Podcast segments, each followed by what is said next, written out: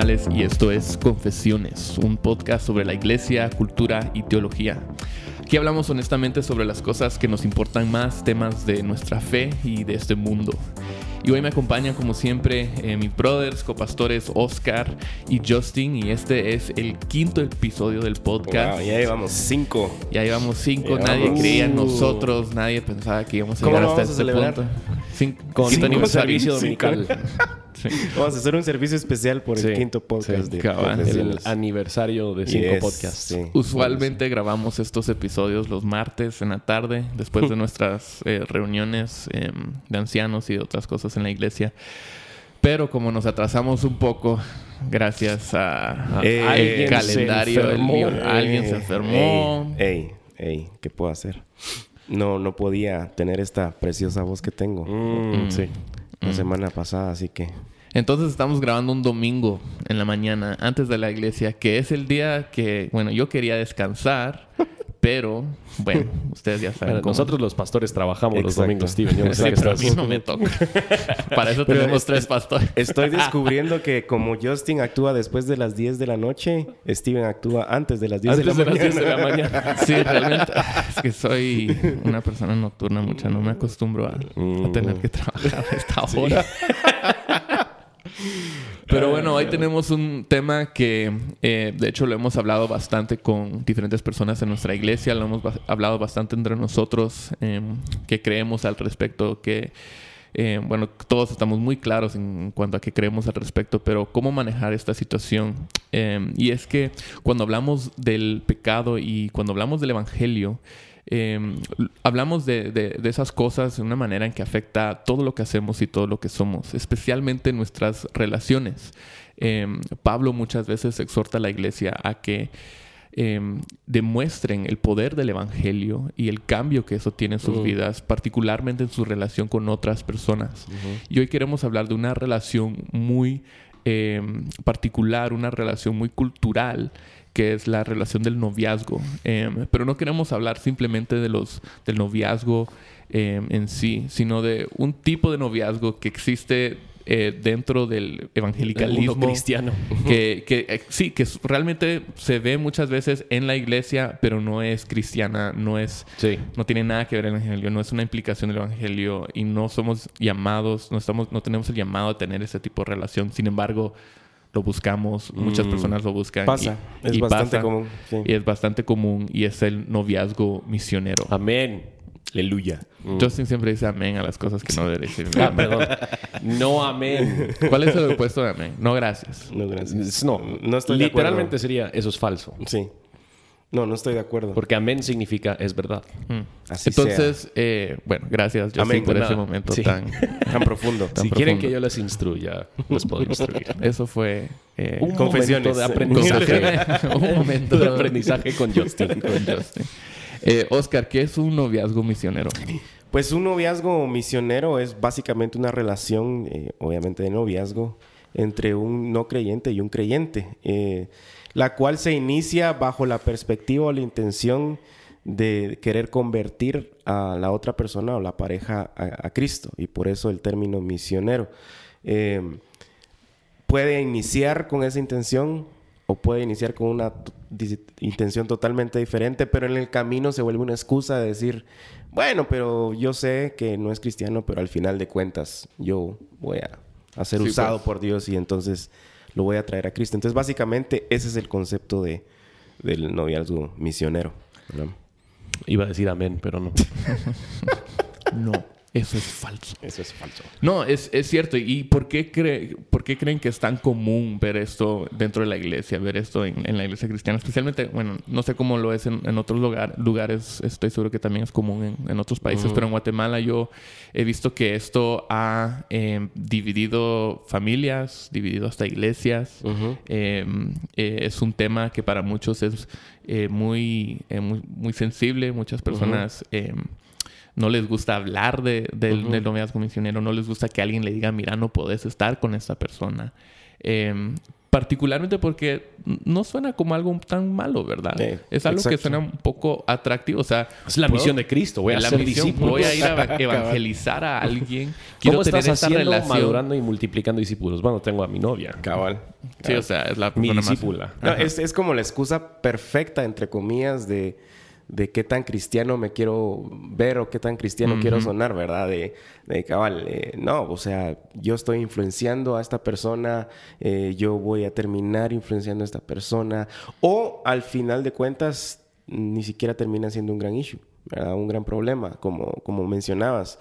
Y, y eso ah, tristemente también parte de liderazgo de la, de- de la iglesia, o sea, puedo dar N cantidad de historias en donde los mismos líderes lo están practicando y entonces al final se vuelve como algo que no, es, no, no es, no es tan, no es tan problemático. Sí, pues. Eh, e incluso dentro de los mismos hogares cristianos, los padres también consideran como, bueno, o sea, al final eh, está creciendo, no hay mayor problema. eh, Sí, en su, en su sentido más básico, digamos, es puro pragmatismo. O sea, es, el, es el querer tener algo y luego voy a buscar el medio que puede justificar ese fin. Entonces, yo quiero tener una relación con esta persona. Entonces, voy a buscar la forma en que yo como cristiano y esta persona como no cristiana podemos Sí. ser novios y lo justifico entonces diciendo que voy a evangelizarlo o voy a hacer una influencia para esta persona o, o si yo no les evangelizo tal vez esto va a ser su última oportunidad para conocer a Cristo. como Entonces, que nos hace sentir importantes. Sí, nos hace sentir importantes cuando realmente lo único que está en el centro de nuestro pensamiento es- soy Soy yo. yo. O sea, Sí. yo, yo soy el que, el que quiere tener eso. Es puro pragmatismo. Sí, y genera mucho sentimiento también del síndrome de Superman y de Robin Hood, ¿verdad? Solo- yo vine acá a salvarla o a salvarlo. Yo, Dios me va a usar a mí para poder hacerlo. O sea, y otra vez, como vos decís, es, es- soy yo en el centro creyéndome más Vos de lo nunca que... he escuchado el síndrome de Robin Hood. Sí. Vos, eso es histórico aquí en Guatemala. Eso El es, síndrome de sí, Robin Hood. Así me decía mi mamá, vos tenés el síndrome de Robin Hood. Superman. tal vez Superman. era- Superman, mira, ahora tal es era- por eso es la versión más moderna, Más moderna. la- Tal la vez, versión era, millennial. tal vez era algo histórico en la casa de los Morales. o sea, no digas que la casa de los Morales es toda. Guatemala. Vos, mi abuelita, bueno, sí, la casa, ¿verdad? La familia. Sí, tu es abuelita No, eso es toda Guatemala. Para la generación X era Robin Hood. Para la- los millennials es Superman. Iron Man. Es Iron- Mark, los Avengers. es Mark Zuckerberg. Sí, cabal. Pues, ¿qué tiene Pero que sí. ver Mark Zuckerberg con los Avengers? No, yo solo le digo cabal, ajá, y seguimos. Pero sí, o sea, es, es atractivo el, el noviazgo misionero, es atractivo porque nos hace sentir importantes, nos hace sentir que somos capaces de salvar a esta persona, que ahora yo tengo la responsabilidad de, de, o tengo el poder para cambiar a mi pareja. Eh, pero realmente lo único que, lo que verdaderamente está pasando, como Justin mencionó, es un pragmatismo, es nos da una excusa para tener una relación romántica con la persona que nos dé la gana. O sea, no, no, no nos limita, digamos. no nos limita. No hay una persona que, con quien no pueda estar. Yo puedo, eh, si, si conozco a una chava en, en la U, en el colegio, en cualquier lado, y ella no, no ama a Cristo, ella no ama la iglesia, ¿qué importa? Yo, yo puedo ir con ella bajo la excusa, bajo esta, eh, este, esta idea de que, bueno, la voy a evangelizar, ¿va? Eh, entonces, que, ah, wow, qué noble, ¿verdad? Qué, qué motivación tan noble. Cuando en realidad estamos em, alimentando nuestros propios deseos pecaminosos. Em, porque la realidad es que la Biblia sí tiene algo que decir sobre las relaciones Claro. em, de un no, entre un creyente y un no creyente. Y esto lo llama eh, el yugo desigual. Entonces, hablemos de algunas de las razones por las que esto no funciona, el, el noviazgo misionero no funciona. Creo que la primera razón es precisamente esta, que es desobediencia directa a la palabra Sí. de Dios. Y eso debería ser suficiente. Eso debería ser eh, Ese suficiente. debería ser el punto Sí. final de, de la discusión, ¿verdad? Sí, segundo Corintios eh, 4, eh, o perdón, 6, eh, 14 al 16, habla del- de algo que llama el yugo desigual y dice, no estén unidos en yugo desigual con los incrédulos, pues qué asociación tiene la justicia y la iniquidad, o qué comunión la luz con las tinieblas, o qué armonía tiene Cristo con Belial. Justin, ¿qué es ese yugo desigual? ¿A qué se refiere Pablo ahí? Pablo se refiere a dos, a, dos personas quienes van en diferentes direcciones. Van, tienen, eh, tienen fines, tienen metas de la vida, tienen eh, valores, principios que son totalmente distintos. Una persona ha sido redimida, rescatada por Cristo, está en Él y por ende los valores, los principios del reino de Cristo lo rigen a Él. Otra persona está, no está en Cristo y por ende el estar entre comillas, podemos decir, en el mundo, lo que le rige a esa persona son los valores del mundo. Ahora, hay veces en que tal vez los valores de esta persona van a parecer un poquito a, los valores de un cristiano. Debería ser una buena algo más moralista, digamos. Sí, sí, pero simplemente se vuelve algo, algo, algo moralista y y la razón por la que creo que estos, estos versículos son importantes es porque la Biblia solo habla realmente de dos tipos de relaciones entre un hombre y una mujer. Habla de amistad y habla del matrimonio. Entonces, el, noviazgo realmente, y, no tengo ningún problema necesariamente con el noviazgo, pero el noviazgo, según como yo lo entiendo, especialmente para mis hijas algún día. ya cuando uno eh, tiene hijos cambia la historia. Eh, lo que yo entiendo, el, el, noviazgo es una oportunidad para profundizar una amistad con el fin de llegar al, matrimonio. Mm. Y este pasaje específicamente está hablando del matrimonio. Entonces, si mi noviazgo no me va a llevar a tener un matrimonio tal y como la Biblia lo define, este noviazgo es, es peligroso. Sí, es muy peligroso. Y, algo interesante es, eh, para agregar a lo que mencionabas de que la Biblia define la amistad y el matrimonio, eh, cuando eh, tratamos de ver en la Biblia tal vez este tipo de relaciones previas al matrimonio, quitando o haciendo un lado los matrimonios ah, eh, arreglados, digamos, en donde pues tendría yo que argumentar en algún momento qué confianza tendríamos nosotros en nuestros padres que sepan qué es lo mejor para nosotros. Aunque culturalmente obviamente no, no es algo que pase. Pero todo el tema de, del noviazgo o dating en inglés es interesante como, eh, creo que fue Mark Driscoll el que lo explicó en alguna vez, eh, que dice que antes o previo a la revolución sexual que hubo, esta palabra empezó a nacer por personas que estaban acostumbradas a, ir a visitar a la novia, a la casa del padre, a, hacer un poquito de, pues de visita eh, comunal, digamos, donde todos los veían. Y empezaron a decir, bueno, yo he invertido tiempo, dinero, esfuerzo, yo necesito tener algo a cambio de esto, un beso, eh, eh, salir solo con ella, ya no delante de los padres. Y entonces todo este tema de dating y noviazgo empezó a ser como que algo nuevo, lo cual no existía. Entonces es bien importante entender eso, cómo, de dónde nace y cómo nace para entender que al final de cuentas Dios eh, sabiamente, soberanamente y por amor a nosotros nos ha dejado eh, reglas, leyes, cosas que nosotros tenemos que, que, entender que es por nuestro bien, ¿verdad? Que no están ahí para guardarnos la fiesta o para porque no le interesa nuestra felicidad, ¿verdad? Sí. Entonces el yugo desigual da como esta imagen de dos animales que son diferentes y bajo el mismo, y si tienen el mismo yugo, van a ir por caminos diferentes, uno va a ser más, le va a dar más peso al otro eh, y, no van a ser eficientes, no van a ir al mismo camino. pero no dirían ustedes que, bueno, si ven a un no creyente y ese creyente eh, no creyente es más débil o está viviendo pecado o no o simplemente no conoce el evangelio, no vale la pena poner ese yugo y como que ir arrastrándolos. Otra vez se oye noble, se suena noble, ¿verdad? Eh, pero ¿qué le dirían a esa persona que quiere, quiere hacer eso? Yo creo que ahí ya se vuelven otra vez entendiendo qué significa noviazgo en nuestra cultura.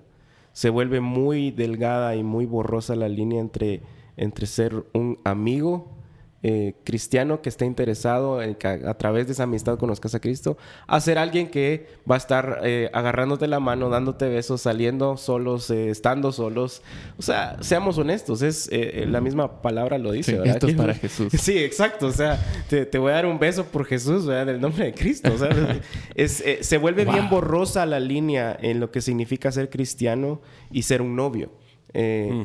Y, obviamente, como todos sabemos, nuestro corazón pecaminoso con, intenciones eh, oscuras siempre va, en esos momentos siempre va a, jalar para, donde no es. Sí, y creo que Kathy Keller escribió una, eh, la, esposa de Tim Keller escribió un artículo sobre esto y ella menciona algo muy eh, interesante.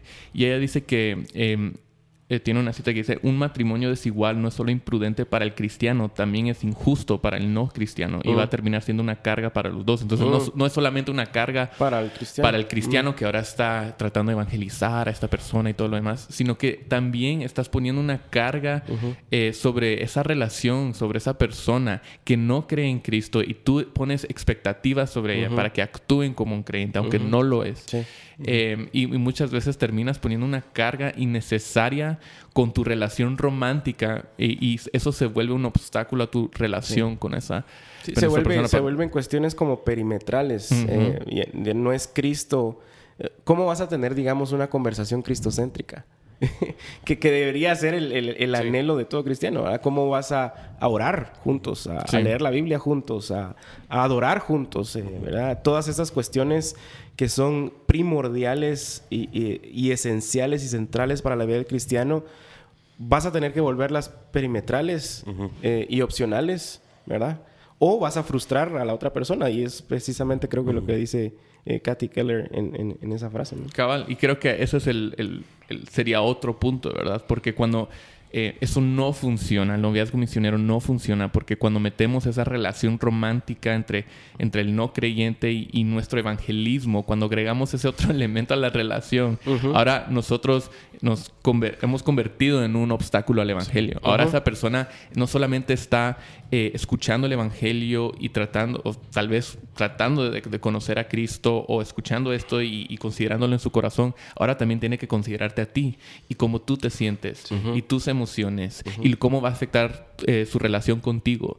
Eh, y eso solo trae más confusión al evangelismo. Y el, peligro realmente es que yo voy a hacer todo lo posible para hacer que esta persona tome una decisión, entre comillas, para mm. ser un cristiano, para que ya yo pueda decir, ah, qué bueno, uno funcionó y número dos, podemos estar en esta relación. Y no sé, es muy difícil en esos, esas circunstancias discernir si el novio o la novia no creyente realmente han confesado fe en Cristo o si simplemente están cumpliendo tan egoísta. O sea, es, decir, bueno, quiero compartir el evangelio, pero para que yo pueda tener una relación romántica, un hmm. noviazgo con esta persona. O sea, no quiero, no es para la gloria de Cristo, no es para la, gloria de Dios. Es para mi satisfacción. Para, mi satisfacción emocional o lo que sea. Lo, lo cual también nos hace pensar que no necesariamente y eso va en general para todos quienes asisten a una iglesia. Tampoco el que simple y sencillamente estén asistiendo a una iglesia es una garantía. Cabal. ¿Verdad? O sea,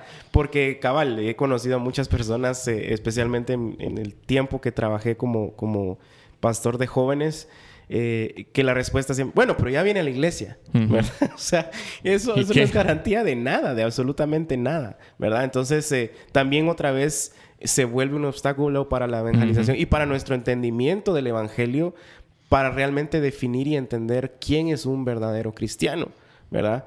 Eh, incluso recuerdo perfectamente una conversación que me decía, mira, pues ya viene a la iglesia, ya se sabe algunos versos de memoria, ya uh. levanta las manos con la... O sea, y yo le digo, qué genial, qué buenísimo, pero eso no define a un cristiano define a la mayoría de personas que asisten a una iglesia que no necesariamente han sido transformados por, por, el Evangelio. Y otra vez creo que tu punto es excelente. Nos hace ver muy egoístas. Es decir, como ya logré que esta persona hiciera esto, yo ya tengo lo que, lo estaba Sí, ahora yo puedo aprovechar esa relación. Claro creo que también, o sea, nos, es desobediencia a la palabra de Dios, es, nos hacemos un obstáculo en el evangelismo a esa persona. No, no estamos ayudando a la situación cuando nos metemos en, esa, en una relación de noviazgo para convertir a la persona. es, de hecho, somos obstáculos a que se convierta. Em, y, tercero, también porque la Biblia em, dice que, que, cualquier relación entre un hombre y una mujer que va hacia el matrimonio, y especialmente eh, o cuando ya están en un matrimonio, eh, ese, el matrimonio debe reflejar la, la, unión entre Cristo y la iglesia, algo que es imposible con un no creyente. Y creo que, Justin, aquí valdría la pena, ¿podrías explicar un poco o sea, lo que es el matrimonio en base a Efesios 5? Según Efesios 5, lo que Pablo está diciendo, dice, esposos amen a sus esposas como Cristo ha amado a la iglesia, esposas sujétense a su marido como la iglesia se sujeta a Cristo como, eh, como su novio. Y yo creo que el, punto es, el matrimonio es una relación única que fue diseñada por Dios para reflejar el amor que Dios tiene para su iglesia, para exponer el Evangelio. ¿Cómo van a dos personas quienes no creen en el Evangelio de la misma forma poder reflejar ese Evangelio? Entonces, yo, yo, por ejemplo, hace un año tuve una, una situación muy difícil, un muy buen amigo mío que bueno, era, era, era, parte de nuestro grupo de jóvenes y él no habla español, entonces no va a estar escuchando el podcast, pero eh, él, él, él, se ¿Cómo se llama? Se él, sí, él, se quería casar eh, con alguien que él era muy buenos amigos con ella, tenía una relación muy preciosa, en, tal vez en los estándares del, del mundo, em, pero ella no confesaba fe en Cristo. Em, entonces yo le dije, vos decís que crees en Cristo, vos decís que el matrimonio existe con el fin de exponer el Evangelio, pero te querés casar con alguien que no cree en el mismo evangelio en que vos crees? ¿Cómo es que ustedes van a poder exponer el evangelio? y él quería que yo les casara y yo, yo tenía que decirle, perdón, yo no? yo no? lo puedo hacer porque yo no puedo pararme enfrente de esta gente y, decir, estos, estas dos personas entienden el Evangelio y van a reflejar eso en su matrimonio. Entonces, si creemos em, que el, el, matrimonio es, es la meta, digamos, de nuestros noviazgos, esto es algo sumamente peligroso para nosotros estar eh, en estas relaciones sabiendo que vamos hacia, hacia algo que no vamos a poder exponer bíblicamente. Al, final, como, como también dice la Biblia, eh, no pueden ser uno. O sea, no, no va a haber unidad. Y, eso va a llevar a, futuros problemas, serios problemas que todos hemos visto eh, en, tiempos de consejería o, por testimonio de problemas de intimidad incluso. O sea, la intimidad no va a ser la misma. Eh, incluso si entendemos el, diseño del matrimonio, vamos a entender también todas las cosas que son perimetrales al matrimonio, como el sexo, por ejemplo. no, vamos a entender el propósito del sexo para la gloria de Dios. Sí, eh, si, si, estamos separados, si estamos en yugo desigual. Y de hecho, el, verso de, Corintios es bien interesante porque el, yugo desigual en, en, el Antiguo Testamento era un buey y un asno. Eran, como vos decías, animales diferentes que hacían tareas diferentes y Pero en Cristo, en, el, en, el, matrimonio, unidos delante de Cristo, nuestro yugo es fácil. Sí. O sea, porque sabemos quién mm. es el centro de esa, de esa unión. Entonces, problemas de intimidad, problemas de prioridades, problemas de crianza, o sea, todo lo que va alrededor de un matrimonio y, lo que implica el matrimonio va a ser distorsionado. Sí, y, tal, y tal vez también vale la pena, por el uso del versículo, vale la pena resaltar que el yugo desigual es eh, el que está en Cristo y el que no está, en, Cristo. El punto no es gente de diferentes razas, de diferentes clases económicas. de, O sea, si tenemos a Cristo en común, el matrimonio puede funcionar. Em, y va a caminar según que va exponiendo. Eso es de mayor importancia. Eso es de muchísimo más importancia, es de toda la importancia. Y lo demás no, o sea, no entiendo cómo llegamos a interpretar esos versículos de esa forma. Y incluso muchos llegan a argumentar también de que, de que bueno, pero hay, tenemos mucha química eh, romántica, mucha química mm. eh, física, eh, pero al final de cuentas, si realmente entendemos qué es estar en Cristo, si realmente entendemos el Evangelio, lo más hermoso, lo más precioso, lo más valioso que nosotros podemos tener es lo que menos tenemos en común con la otra persona podamos tener todo lo demás, incluso cuestiones morales, incluso cuestiones de valores éticos, incluso cuestiones de, crianza hasta cierto punto, pero eso lo, más hermoso en nuestro corazón, lo más precioso en nuestro corazón, lo que debería centrar nuestra vida y anclar nuestra vida y, darnos los lentes para ver esta, esta vida, no está en común. O sea y confesar a Cristo es confesar que Él es suficiente mm. y Él es más importante y que yo estoy dispuesto a sacrificarlo todo para estar con Cristo, porque con Cristo ya tengo todo lo que necesito, ¿verdad? Entonces, no importa la, química que, sientas, no importa eh, qué tan guapo sea la persona, no importa esa relación tan íntima que ustedes en ese momento sienten que tienen. Sí, y lo que, importa es Cristo. Y creo que vale la pena, la pena el, también explicar que lastimosamente en el mundo evangélico nosotros hemos, eh, hemos puesto más valor muchas veces sobre el matrimonio que sobre la fidelidad a Cristo.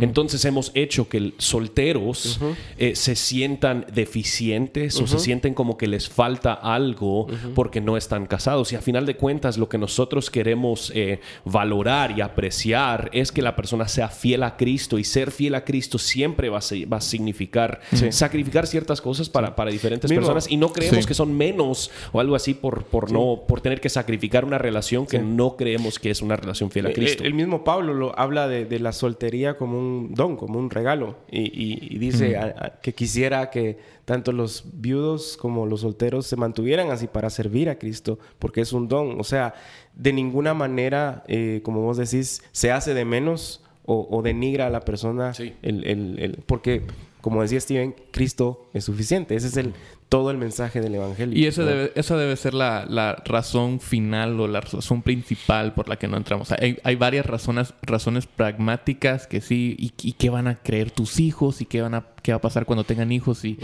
y él los va a querer, él no va a querer llevarlos a la iglesia y, y tú sí. O sea, esas son buenas razones y sí, hay sabiduría en eso. Pero la razón principal es que esto no glorifica a Cristo. Exacto. ¿Qué pasa entonces? Hablemos un poco, reflexionemos un poco sobre lo que pasa entonces cuando entras a un, eh, a un noviazgo misionero. Eh, eh, Kathy Keller, nuevamente en ese artículo que ella escribió, dice que em, en un noviazgo misionero una de dos cosas va a pasar. Eh, primero, con el fin de estar más en sintonía con tu cónyuge, el cristiano tendrá que empujar a Cristo a los márgenes de su vida. Eh, eso no significa necesariamente que va a abandonar la fe o algo así, pero sí en, cuanto a su... Eh, vida devocional, en cuanto a su relación en la comunidad de creyentes, eh, cómo usa sus finanzas, el apoyo a la iglesia o a los misioneros, eh, en términos de cómo cría a sus hijos. Todo esto lo va a, como que empujar, como tú estabas mencionando, Oscar, lo va a empujar hacia los márgenes de su vida con el fin de quedar bien con... De estar en, paz, entre comillas. de traer paz a, a, la casa, ¿verdad? Entonces, quieras que no, vas a, vas a estar más sentirte más cerca, en paz con tu cónyuge, pero no vas a estar en paz con Dios, con Cristo. No, yo creo, que, yo creo que lo curioso de eso es que la, la, palabra de Dios dice que realmente el, fin de la vida cristiana es ser conformado más y más a la imagen de Cristo. Y estar en una relación que me va a hacer sacrificar eh, el ser conformado más y más a Cristo es una relación que a final de cuentas no debería estar en mi vida. Y eso es, o sea, si simplemente lo pensamos en cuanto al tema de, de, las finanzas, creo que es uno muy, muy, muy concreto. Yo creo que la palabra de Dios demanda que el seguidor de Jesús sea generoso con sus finanzas porque ya no encuentra su identidad en lo que, en lo que ha ganado en su cuenta bancaria, eso ya no es lo, de mayor importancia, entonces va a poder ser generoso tanto con la iglesia como con otras personas. Pero sí en nuestro hogar tenemos que asegurar que todos los diferentes gastos son cubiertos y él tiene valores o principios diferentes. Él o, ella quiere ahorrar para, para, hacer ciertas cosas y yo quiero dar y ser generoso. Va a ser muy difícil para mí ser conformado a la imagen de Jesucristo en cuanto al uso de mis finanzas porque el Claro. La persona con quien estoy cansado, cascado no comparte ese. Y al final, como decía, ya no son uno terminan siendo dos tipos de finanzas. Tus finanzas, manejalas como querrás. Mis finanzas, yo las manejo como yo prefiero. Y entonces todo se empieza a dividir. Vos haces lo tuyo, yo hago lo mío. Si quieres vos anda con los niños, yo me quedo acá. O sea, todo, todo va en contra. Sí, se mira en cada aspecto de la vida, no solamente finanzas. Exacto. Y, todo va en contra a través del diseño original de Dios para el matrimonio. Ser uno en Cristo. Ser un mismo yugo en, en Cristo, ¿verdad? Sí, eso es una de las cosas que podría pasar, pero alternativamente, o sea, la, otra cosa que podría pasar en esta relación es que si el creyente realmente se aferra a la vida de la práctica cristiana sólida, si, si se aferra a Cristo, al Evangelio, entonces su cónyuge no creyente va a tener que ser marginado, va, a tener, va a tener que ser o sea, un poco más aislado y no van a tener paz en esa relación.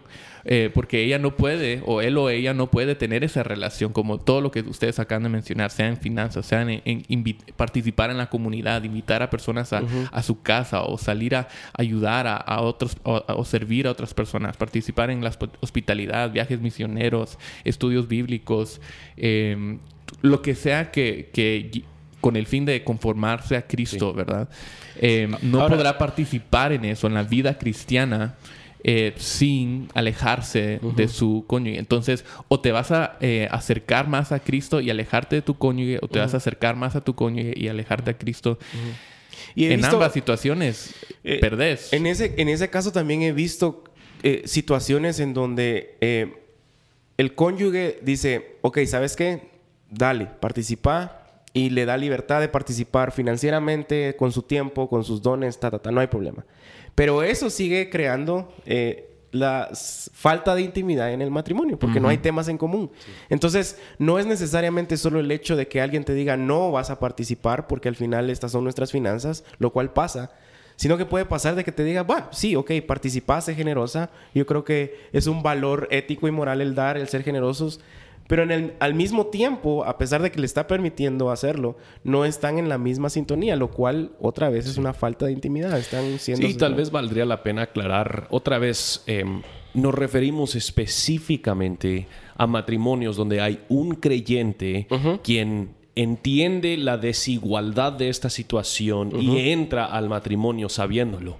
Porque hay muchos matrimonios mm. donde se casan como no creyentes. Claro. Uno, Dios salva a una de las personas y honestamente viven también este mismo reto eh, y tienen que confiar en Cristo, tienen que caminar cerca a Cristo sabiendo que eso va a implicar la dificultad de vivir en un matrimonio donde no se comparten sus valores. Y oramos y según lo que dice Pedro creemos, que la mm. persona quien está viviendo la plenitud de Cristo testificará la verdad del evangelio y esperamos que ese testimonio hará que su cónyuge conozca a Cristo. Eso es un tema totalmente aparte a un cristiano necio que quiere tener su noviazgo y por ende entra a un matrimonio en que no debería entrar. Sabiendo previamente. Sí. ese es un buen punto. Sí, sí, muchas veces Dios usa eso para salvar no solamente a esa persona, pero a su pareja y a su familia. Eh, entonces hay esperanza, hay gracia para eso. Entonces, eh, para terminar, ¿qué le dirían a alguien que... Em, eh, hablemos solo en términos de, noviazgos misioneros. Em, antes de, de casarse, ¿qué le dirían a alguien que está considerando iniciar esta relación o que ya está en los primeros primeras semanas, primeros meses de, una relación. Yo, le diría, si, lo está considerando, o sea, que, que, está pensándolo y dándole vueltas, stop it, ¿verdad? No, eh, creo que tenemos que ser muy eh, eh, faltos de sabiduría, por no decir otra palabra, para pensar que Dios no sabe mejor las cosas que nosotros. O sea, si Dios dice no, es, es no. Y no es con el propósito de hacernos la vida miserable porque no le interese nuestra felicidad, porque quiera ah, eh, aguarnos la fiesta. Si él dice no es por nuestro bien. Y, porque se siente así, o sea, se siente, se siente, claro, que, ah, claro. no quiero, si, si abandono hasta por, a, esta persona, no voy a ser feliz. y no voy a ser feliz y ellos van a tener como que una mala eh, imagen, imagen de los cristianos. Entonces otra vez creemos que somos el único salvador, la única eh, persona que Dios puede usar. Pero, pero creo que tiene que ver mucho también como cómo interpretamos y vemos la ley. Dios dio nos dio la ley no solo para ver nuestra propia necesidad de ser salvos, sino para, para cuidarnos, para guardarnos. Él es bueno. Él es bueno, porque nos ama. O sea, el hecho de que Dios nos diga no es porque nos ama y quiere cuidarnos, ¿verdad? Entonces, entender que Dios sabe mejor las cosas que nosotros, que Dios no es un aguafiestas y que la obediencia al final sí trae réditos, ¿verdad? Eh, no, no por las cosas que podemos obtener eh, en, sentidos eh, tangibles, digamos, de que si yo obedezco, Dios me va a dar algo, pero sí en sentidos espirituales y, conformarnos a la imagen de Cristo, ¿verdad? Entonces, la pregunta es, eh, si lo estás considerando, es, eh, no es ni siquiera eh, cuándo o dónde está la línea entre un noviazgo misionero, pero si es no, la pregunta es de tiempo, ¿verdad? Es, ¿Cuándo y, es el tiempo? Y creo que honestamente también es de ser honesto un poquito con uno mismo y reconocer que la razón por la que quiero tomar esta decisión no es porque lo que yo creo es que voy a evangelizarle a esta persona. Quiero tomar esta decisión porque estoy siendo dominado por mis pasiones, por el placer, por, por lo que sea. Y sé que eso suena duro decirlo, pero así es. O sea, la, realidad es, la palabra de Dios es muy clara en este tema. Y el querer buscar otra interpretación o justificarlo de otra manera es, es intentar manejar sin carro. Es, no, no, hace, no hace sentido. O sea, estás intentando hacer, hacer que algo eh, aparezca de, la, de, la, nada. Y yo creo que la palabra de Dios es muy clara. No, no lo hagas, no lo hagas. Ora que Dios salve a esta persona. Pero mucho más que eso, ora que Dios te traiga una persona con quien te puedes casar algún día que sí comparte tu misma fe cristiana. O reconoce que puede ser aunque ahorita Dios no quiere que estés con alguien y que aún así Dios es bueno y que Él entiende nuestras circunstancias y Él sabe precisamente lo que necesitamos en todo momento. Y ahí entra también el problema de, muchos y, yo, yo sufrí mucho de eso por, problemas que tuve al inicio de la adolescencia eh, de, abuso eh, en donde hay mucha gente que está enamorada del amor entonces, mm. eh, esa necesidad de, estar con alguien, de sentirse amado, de, no poder estar solo, es otra vez, es una falta de entendimiento de la suficiencia de Cristo, ¿verdad? Y, en, otra vez, en la mayoría de casos, eh, tal vez en todos los casos que yo eh, de, alguna u otra manera estuve cerca, siempre estaba esta plática, siempre estaba este argumento, siempre lo hacían y con la idea, no, es que al final cuando nos casemos, nunca se, nunca, nunca terminaba bien. Sí. Nunca terminaba bien, ¿verdad? Entonces, Yo conozco a muy pocos, sino cero, noviazgos misioneros, que la parte misionera, sinceramente, y realmente funcionó. Conozco a muchos quienes se volvieron eh, esposos, pero, pero conozco muy pocos que, que, la persona no creyente realmente confesó fe en Cristo. Sí, muy pocos. Bueno, em, creo que eso es un buen lugar para, para terminar em, y de manera, o sea, para recalcar un poco la, la razón principal por la que no hacemos esto aunque sea bien común en la iglesia, aunque sea bien común en, el cristianismo, ajá, es que esto es desobediencia a la palabra de Dios. Y nosotros creemos y confesamos que Cristo es suficiente. Eh, incluso cuando yo siento que realmente quiero a esa persona y tengo una buena excusa ahora para perseguir esa relación, no, Cristo, la relación que tienes con Cristo es suficiente. Él va a proveer para ti una persona, Él va a proveer esa relación em, con un creyente de la manera que lo glorifica a Él y nosotros no tenemos que tomar atajos ni eh, hacer excusas para llegar a ese punto, ¿verdad? Es, es, en su tiempo y por eso decía que era una pregunta de tiempo. Eh, porque como decías Justin, Dios sabe. Dios sabe cómo y cuándo, ¿verdad? Y no pretendamos saber nosotros. No, realmente Dios no sabe. Yo sí sé que esta es la persona y este es el momento, ¿verdad? Bueno, muchacha, ya, está entrando la gente a la iglesia, entonces... Oh, oh, oh, oh. me toca predicar. vamos, a, vamos a pastorear, pues. Sí, ni modo. Bueno, esto ha sido Confesiones, otro episodio de Confesiones, un podcast sobre la iglesia y cultura y teología. Entonces, eh, si te gusta, por favor, déjanos un, un comentario, un review en iTunes o lo que sea ¿Qué palabras has aprendido? Como cabal. Cabal. Todos están comentando. Eh, saludos a todos nuestros hermanos del exterior. No de Guatemala. De, Guatemala. y perdonen el cabal. El cabal. Pero ahora ya saben cómo usar. Ah, ya tú sabes. Ya tú sabes.